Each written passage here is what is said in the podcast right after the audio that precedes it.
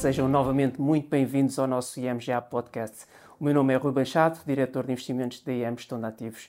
Hoje voltamos aqui ao nosso formato mais tradicional, onde serei acompanhado pelo meu colega Fernando Nascimento, subdiretor do Departamento de Multiativos. Sendo este o nosso último podcast do ano, pensei falar aqui com o Fernando sobre os principais temas de 2022 e, mais importante ainda, de que forma é que esses temas vão condicionar a nossa atividade para, para o próximo ano. Mas começamos, como habitualmente, pelo mês uh, passado, novembro. Uh, não nos vamos alargar muito, porque os temas que foram uh, dominantes neste mês vamos também abordar mais à frente. Mas novembro fica, no entanto, o registro de rentabilidades muito fortes para os mercados acionistas e obrigacionistas, com especial destaque para a região dos, dos mercados emergentes. A totalidade do ano, no entanto, mesmo apesar desta forte recuperação em novembro, continua a ser negativa para ambos, para ambos os ativos, portanto, novamente, ações e obrigações, e portanto parece-me que, independente do que possa vir a acontecer em dezembro, uh, 2022 nunca, não irá ser um ano de boa memória para, para os nossos investimentos. Fernando, bem-vindo à tua primeira presença aqui no nosso, no nosso podcast. Começamos então a nossa conversa pelo tema que marcou 2022, nomeadamente a invasão da, da Ucrânia em, em, em fevereiro, uh, e acabou por condicionar uh, todo o ano. Se calhar começo por, esta minha ideia de, de, que, ou pelo menos que o mercado parece querer incorporar, que é este processo de globalização que nós atravessamos, principalmente ao longo das últimas décadas, diria eu, parece ter sofrido aqui um forte, um forte revés. E, portanto, de que forma é que nós, enquanto investidores globais, vamos ser condicionados por o que era todo um ambiente de globalização que, de repente, no mínimo, treme ou vai sofrer fortes alterações? O que é que tu pensas sobre este tema? Muito obrigado, Rui, eh, pelo convite para estar aqui presente. É um prazer.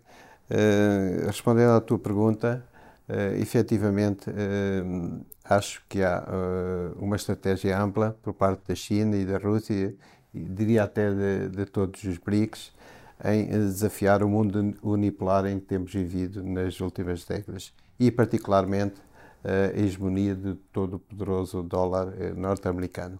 Com todo o receio eh, que este ataque à secular liderança ocidental resulte na multiplicação de hum, conflitos eh, regionais que fatalmente irão levar os países a adotar eh, novas medidas protecionistas eh, em nome da segurança e do interesse nacional e, desse modo, eh, provocar aqui um, retrocesso na globalização. Para nós, investidores globais, que temos ainda os portfólios fortemente concentrados em ativos europeus e norte-americanos, eh, terá necessariamente eh, de eh, haver uma nova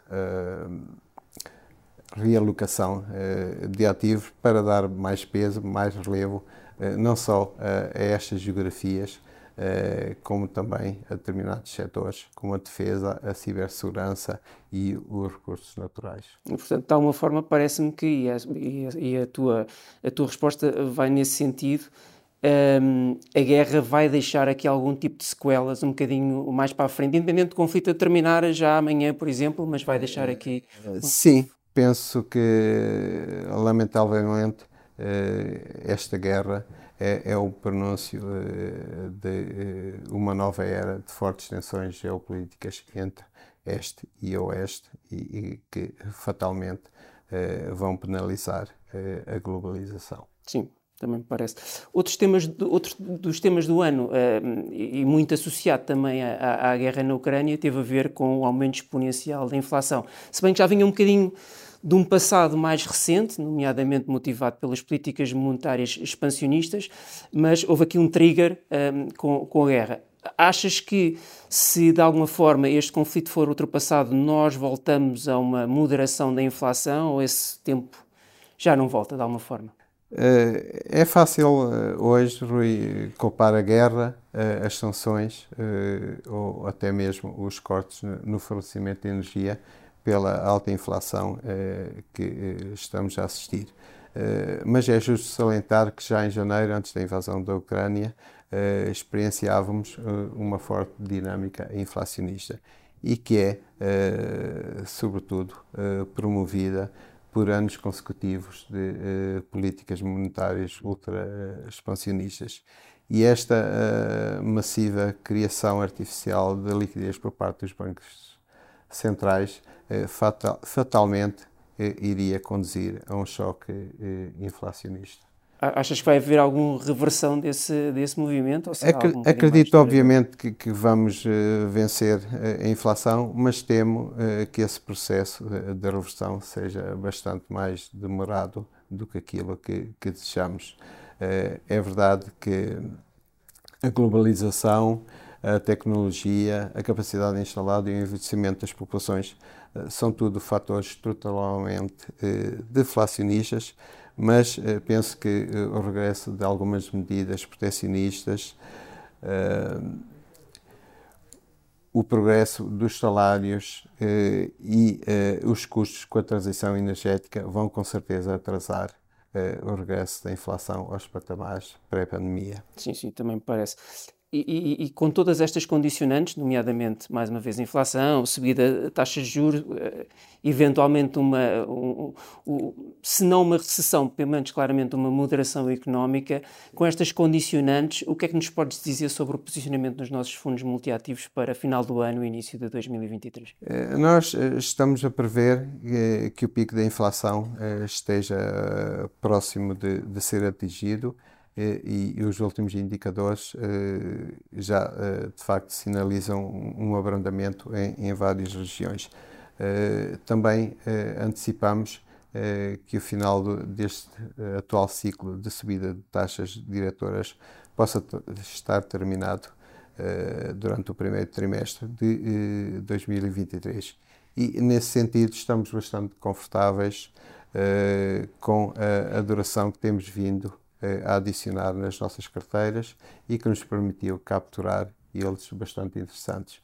Estamos igualmente eh, confortáveis com a, a sobreponderação que temos a mercados de crédito e a dívida de mercados emergentes, onde identificamos eh, bastante valor depois dos fortes alargamentos de spreads de risco. Em relação aos mercados acionistas, parecem estar a, a ganhar atração, estamos mais relutantes em eh, adicionar risco nas nossas carteiras e abandonar o nosso posicionamento eh, neutral.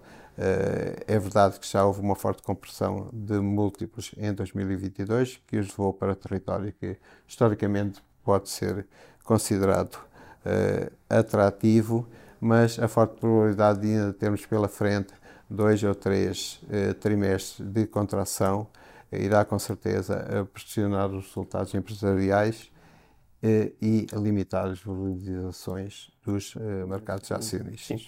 Dizia eu no início que uh, este ano não vai ficar na nossa memória, pelo menos no que diz respeito aos investimentos, da melhor forma.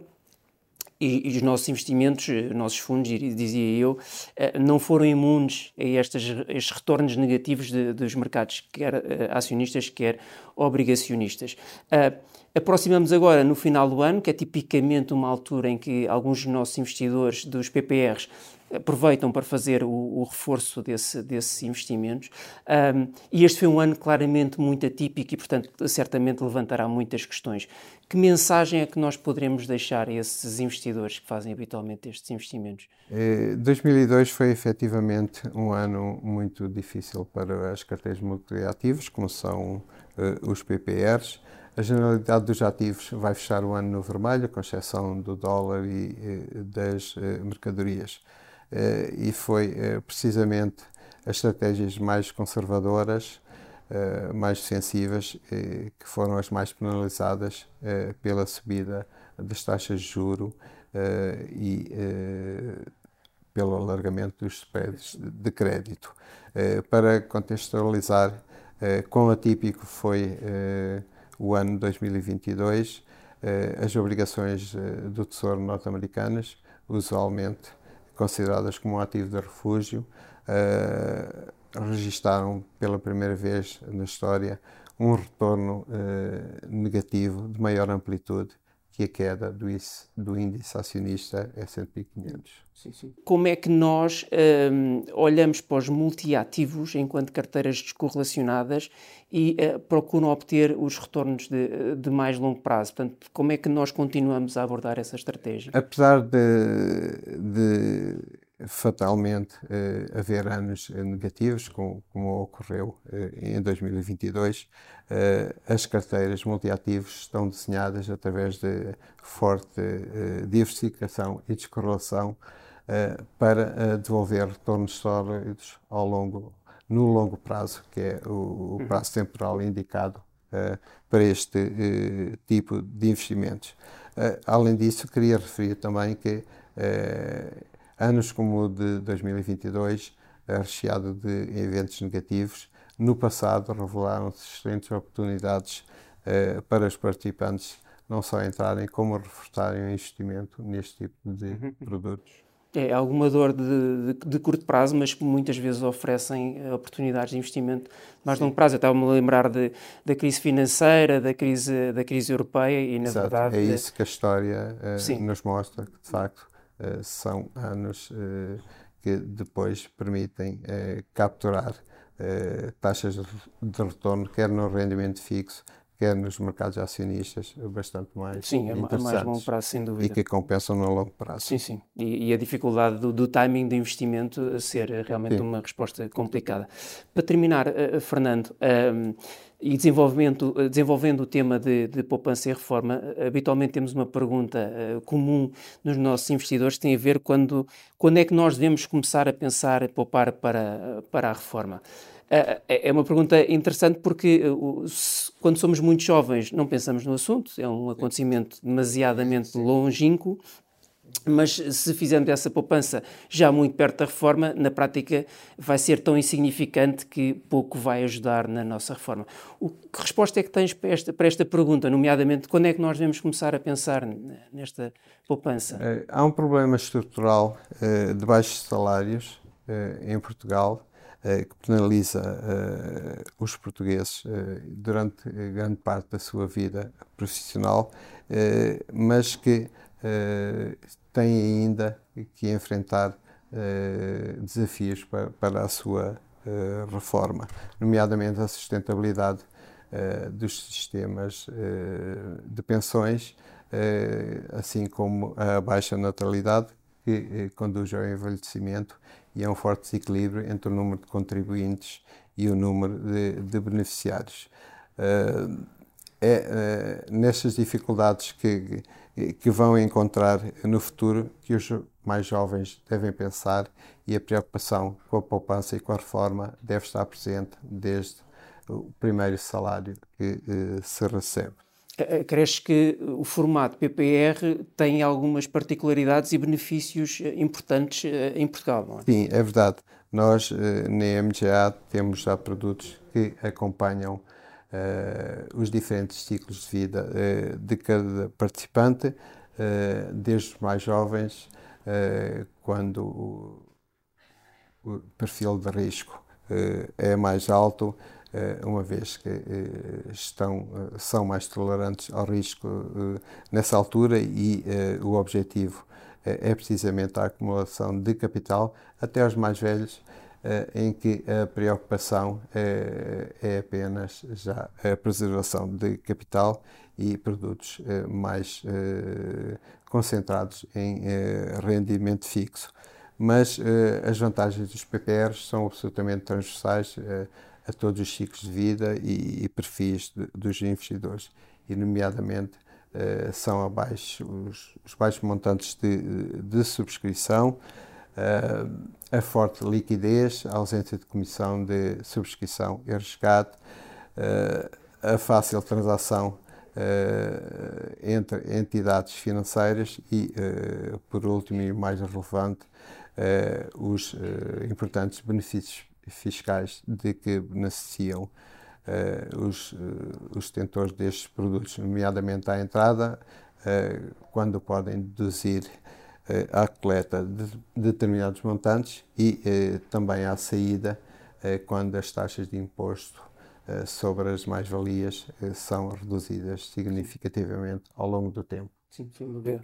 Fernando, muito obrigado pela tua obrigado, presença. Né? Obrigado a todos também que nos acompanharam. Já sabem, eh, subscrevam e deixem as vossas sugestões nas nossas redes sociais em IM Gestão de Ativos. Aproveito também para vos convidar a assistir o nosso próximo IM, IMGA eh, Podcast, que irá ser emitido no início de janeiro nomeadamente com o tema de perspectivas para 2023, onde vamos detalhar um bocadinho mais a nossa, a nossa estratégia para este, para esse ano. Até lá, desejo a todos uh, um, boas festas e um excelente início de 2023. Bons investimentos e até breve.